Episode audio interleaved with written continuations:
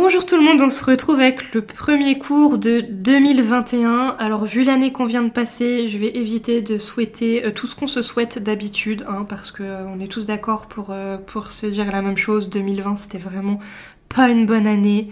après bon, on est tous là, donc ça pourrait être pire bien sûr. Mais euh, voilà, on va juste dire c'est la nouvelle année, point.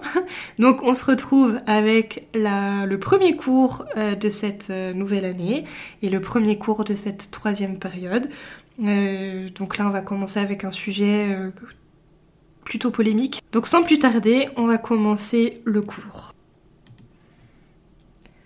On a l'impression que ces derniers temps, il se passe quelque chose de nouveau, mais depuis 1989, c'est une année qui a marqué la judiciarisation de la question du voile, avec euh, l'affaire de Creil, et euh, certaines pratiques associées aux faits religieux musulmans ont progressivement été érigées comme des problèmes, entre guillemets, à part entière, devant euh, faire l'objet d'un traitement public, juridique et ou, mais c'est plus souvent et, politique. Ce sont cependant pas toutes les pratiques liées au culte musulman qui donnent naissance à des dispositifs publics. Il s'agit principalement de celles qui sont visibles dans l'espace public, entendu dans sa définition extensive comme étant tout espace à l'exception du domicile et des lieux de culte. Euh, tout ça étant entériné par la loi portant interdiction de dissimulation du visage de 2010. Des textes législatifs ont en l'occurrence été adoptés afin d'encadrer la visibilité religieuse musulmane dans ce lieu qui devint le théâtre des débats, mais aussi et surtout leur enjeu principal. Et donc, on a l'exemple le plus significatif qui est celui du port du voile, dit islamique, ça dans les médias. Toujours cette spécificité. Euh, donc cet exemple borné euh, désormais par une législation abondante dont les sphères d'exécution ne cessent de s'étendre parce qu'on parle de l'espace public avec le voile intégral, on parle aussi de l'interdiction des signes religieux dans les écoles publiques, euh, dans certains cas aussi pour les parents d'élèves, on reviendra sur ça dans, dans la période numéro 4 je crois dans le programme.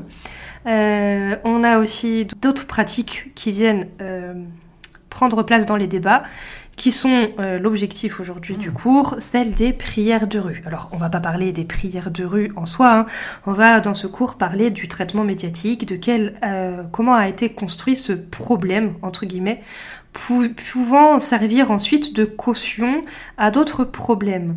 C'est-à-dire que, par exemple, quand vous avez eu les questions du burkini, donc on n'en parle pas dans ce cours tout simplement parce qu'elles ne sont pas légales, c'est toujours, vous allez remarquer, quand il y a des polémiques, on va souvent parler de la prière de rue comme étant quelque chose vraiment euh, incroyable. Et donc voilà, l'objectif du cours, ça va être celui-ci, voir comment est-ce que ça a été construit. Une enquête ethnographique a été réalisée dans le quartier de la Goutte d'Or, donc euh, rue Mira et rue Polonceau. Donc pour euh, les Parisiens, euh, j'ai pas besoin de préciser, et pour les non-parisiens, c'est dans le 18e arrondissement. Et cette enquête a été faite en 2011 et 2012. C'est donc une série d'entretiens semi-directifs qui a été menée avec les responsables des lieux de culte locaux, les membres de l'équipe municipale en charge des questions liées au culte, le sous-préfet de police qui était alors en exercice et certains membres des associations comme Riposte laïque ou Bloc identitaire dont on a reparlé récemment qui était donc mobilisé lors de l'émergence de la controverse. Parce qu'on le verra aussi, c'est très politisé c'est souvent une branche politique qui remet toujours ça sur le tapis. Donc ça aussi, ça va faire l'objet euh, du cours, en tout cas on en parlera.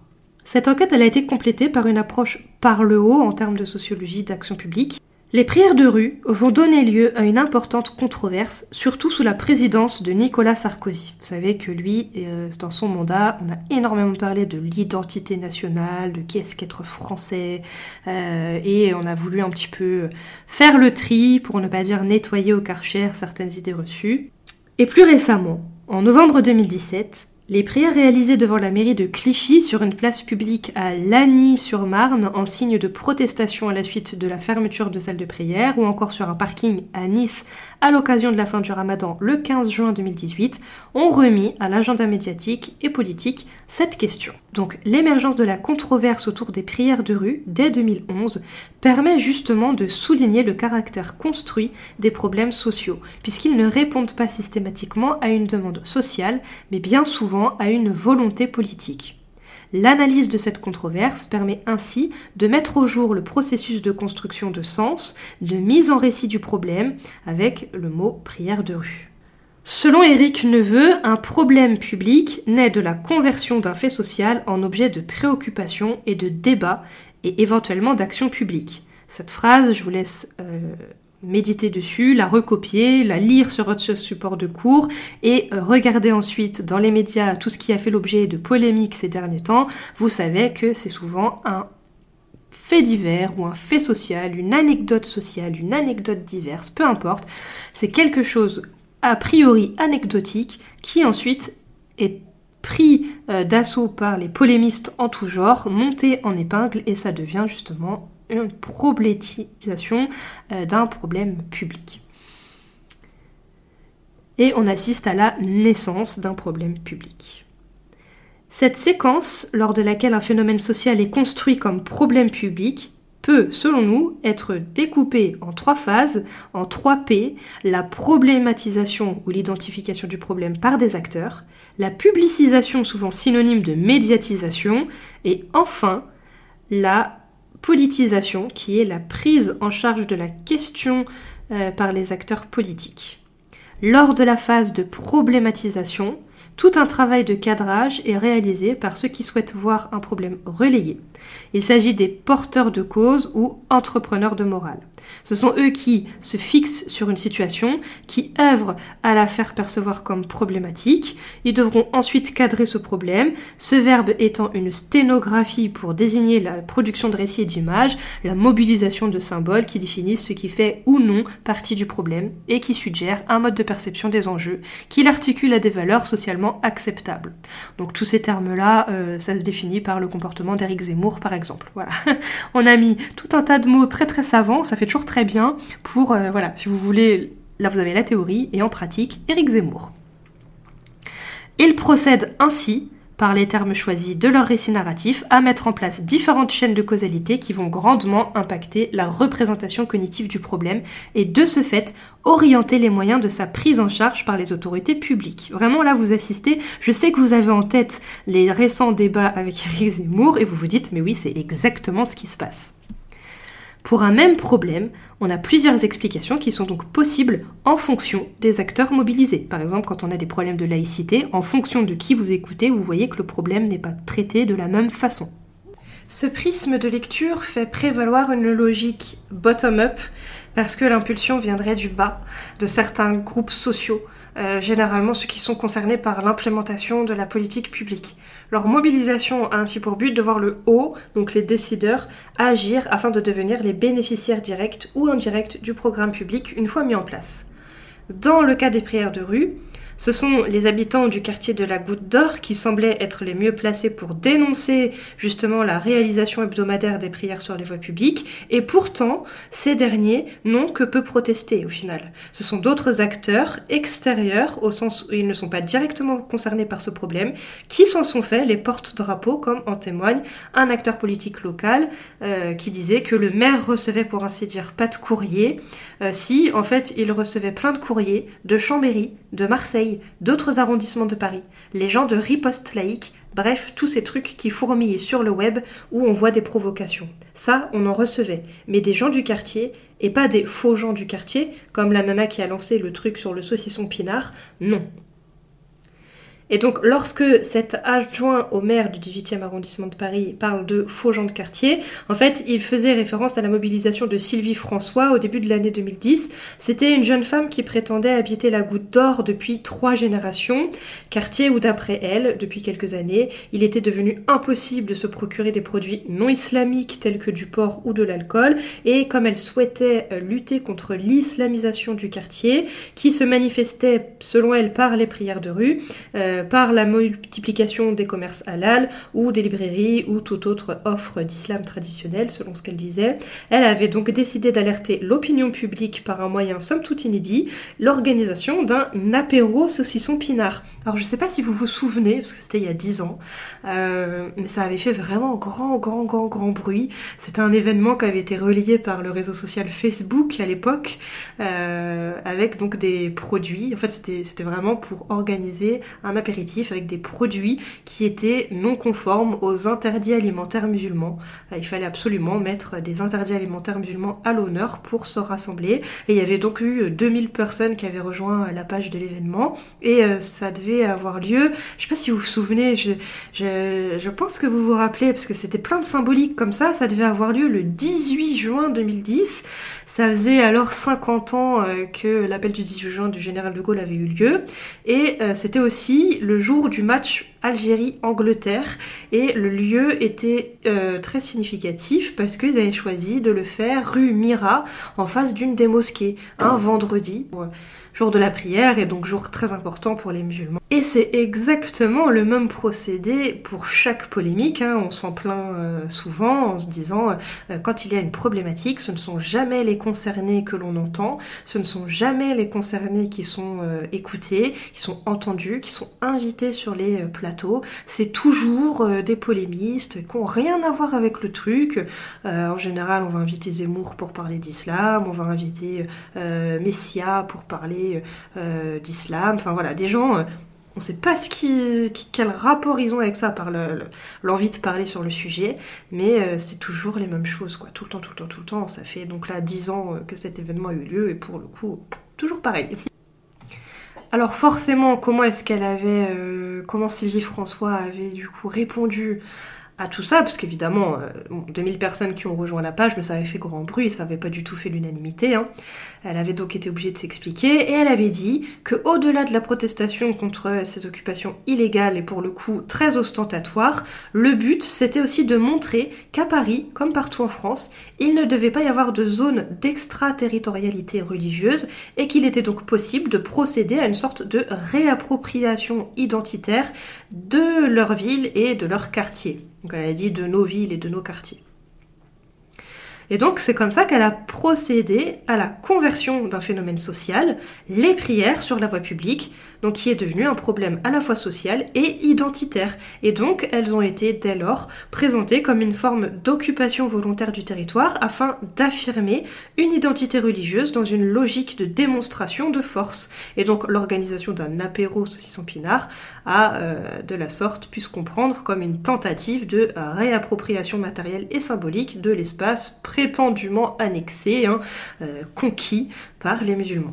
Donc c'était forcément les membres du groupe Bloc Identitaire, Riposte Laïque, avec euh, des personnalités aussi euh, féministes. Enfin, toujours un, micmac en plus, hein, vous remarquez quand il y a des événements comme ça. pour le coup, il y a une convergence des luttes. il y a toujours vraiment des mouvements qui n'ont rien à voir les uns avec les autres, les uns contre les autres, qui vont s'emparer du problème. Il y avait eu aussi euh, Debout la République, avec euh, le chef de file euh, Nicolas Dupont-Aignan, hein, qu'on entend encore très souvent s'exprimer sur l'islam, qui je pense entre-temps est devenu théologien tant il s'exprime. Et donc il s'était publiquement rallié à ce rassemblement public. Alors pour le coup, c'est le journal Charlie Hebdo qui avait été le premier à critiquer cette, cette, cette initiative, cette coalition euh, cette coalition de causes, parce qu'il avait qualifié l'événement de facho-laïque, euh, et donc la reprise par les médias de cet événement a été très très importante. Donc évidemment, Éric Zemmour, Yvan Rouffol euh, ont participé à sa médiatisation. Ça avait même donné lieu à l'organisation locale d'une considérable contre-mobilisation politique associative de la part de SOS Racisme, du NPA, le nouveau parti anticapitaliste, ainsi que le Parti communiste, entre autres, pour citer les plus connus et euh, ce contre-front s'offusquait de cette manœuvre grossière au relent raciste, je cite, considérant que cette invitation est une provocation dans un quartier où le vivre ensemble, malgré les difficultés sociales, est devenu proverbial. Fin de citation.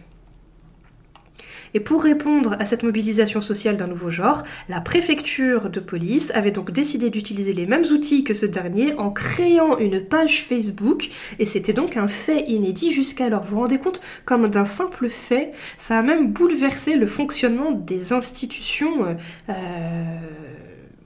de France. C'est dingue. Et donc à l'époque, la préfecture de police avait fait savoir, donc justement sur cette page Facebook, que euh, dès qu'il y aurait une demande en préfecture concernant la tenue d'un tel rassemblement, ça serait tout le temps rejeté. Malgré tout, le 8 juin 2010, Pierre-Vincent Lambert, un membre de Bloc Identitaire, avait quand même déposé une demande qui fut effectivement interdite par arrêté municipal le 15 juin de la même année, invoquant des risques graves à l'ordre public ainsi que des rixes entre les manifestants et les contre-manifestants, et ce malgré sa requalification en pique-nique géant. Ils avaient requalifié l'événement en, euh, au lieu de, dire apéro, saucisson pinard, ils avaient mis pique-nique géant. Là, très récemment, on a reparlé des problèmes, euh, des problématiques de prière de rue parce que euh, suite à l'annonce du deuxième confinement et de la fermeture des lieux de culte, ce sont les catholiques qui, pour le coup, ont euh, voulu reprendre la possession de, leur lieu de culte.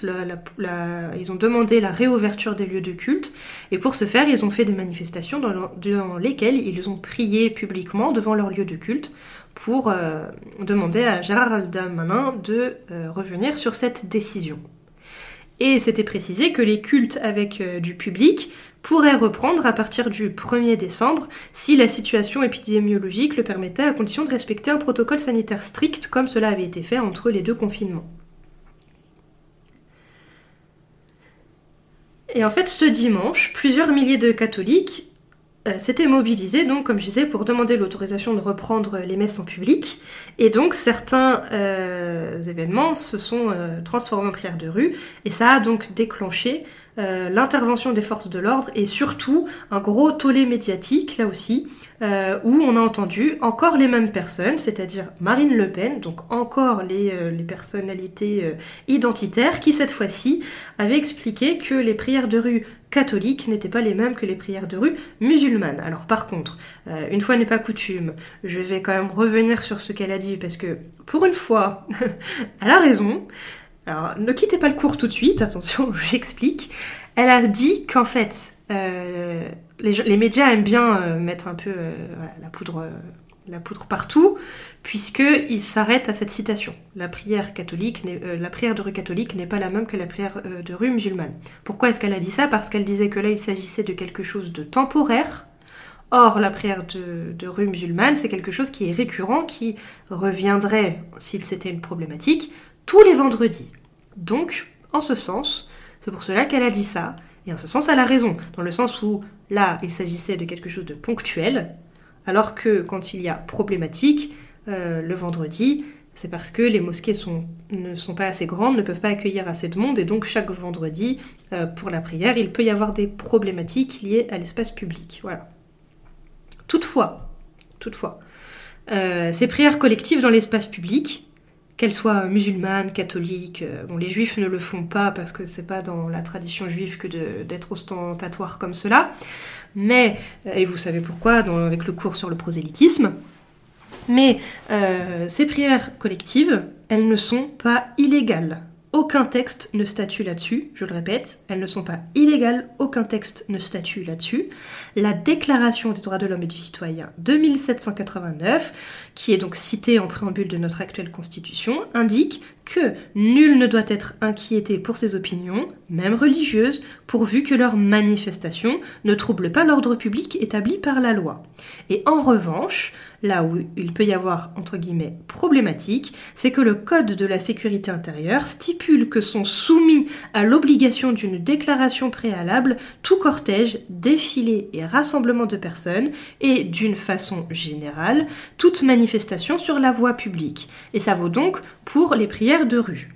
Le préfet peut interdire ce type de manifestation si elle fait craindre un trouble à l'ordre public. En l'état, la préfecture de Paris avait également justifié du confinement pour interdire justement les euh, prières de rue catholiques là, ces derniers temps.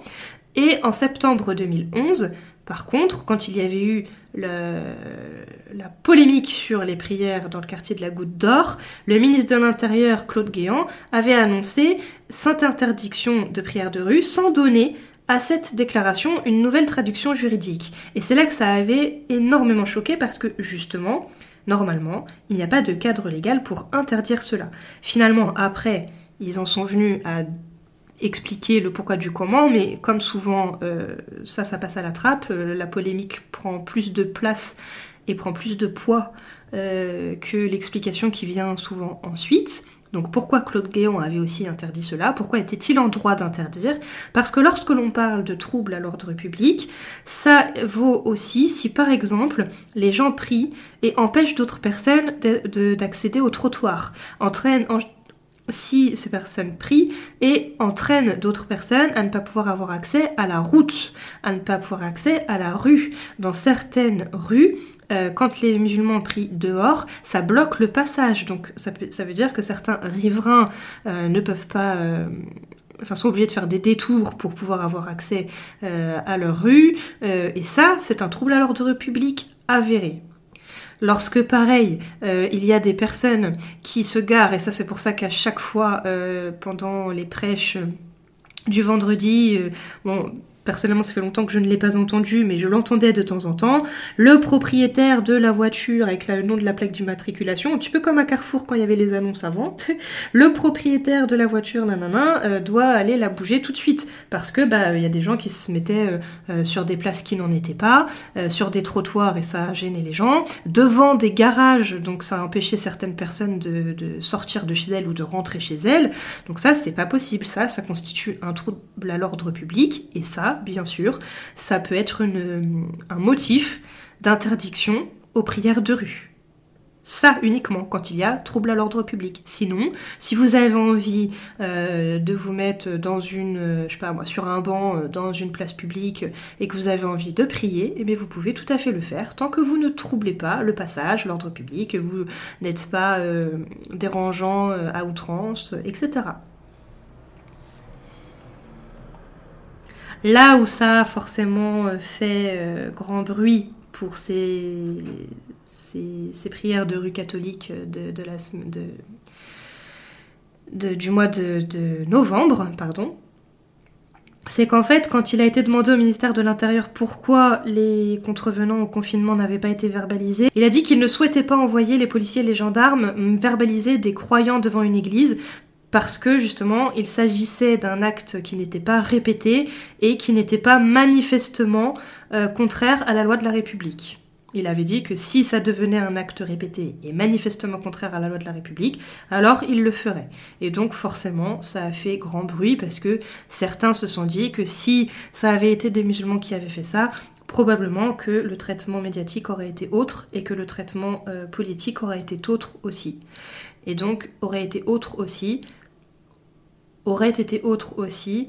Et donc c'est en ce sens que on qualifie le terme prière de rue comme problématique avec des guillemets parce que justement quand on voit le traitement médiatique de prière de rue d'une autre confession qui est beaucoup plus light, euh, sans débordement, sans stigmatisation, sans arrestation, sans amende, encadré par la police de manière très calme, forcément on se ça a fait se poser des questions aux gens et donc c'est là qu'on se rend compte que euh, la construction de cette thématique cristallise euh, finalement de nombreux, de nombreux faits.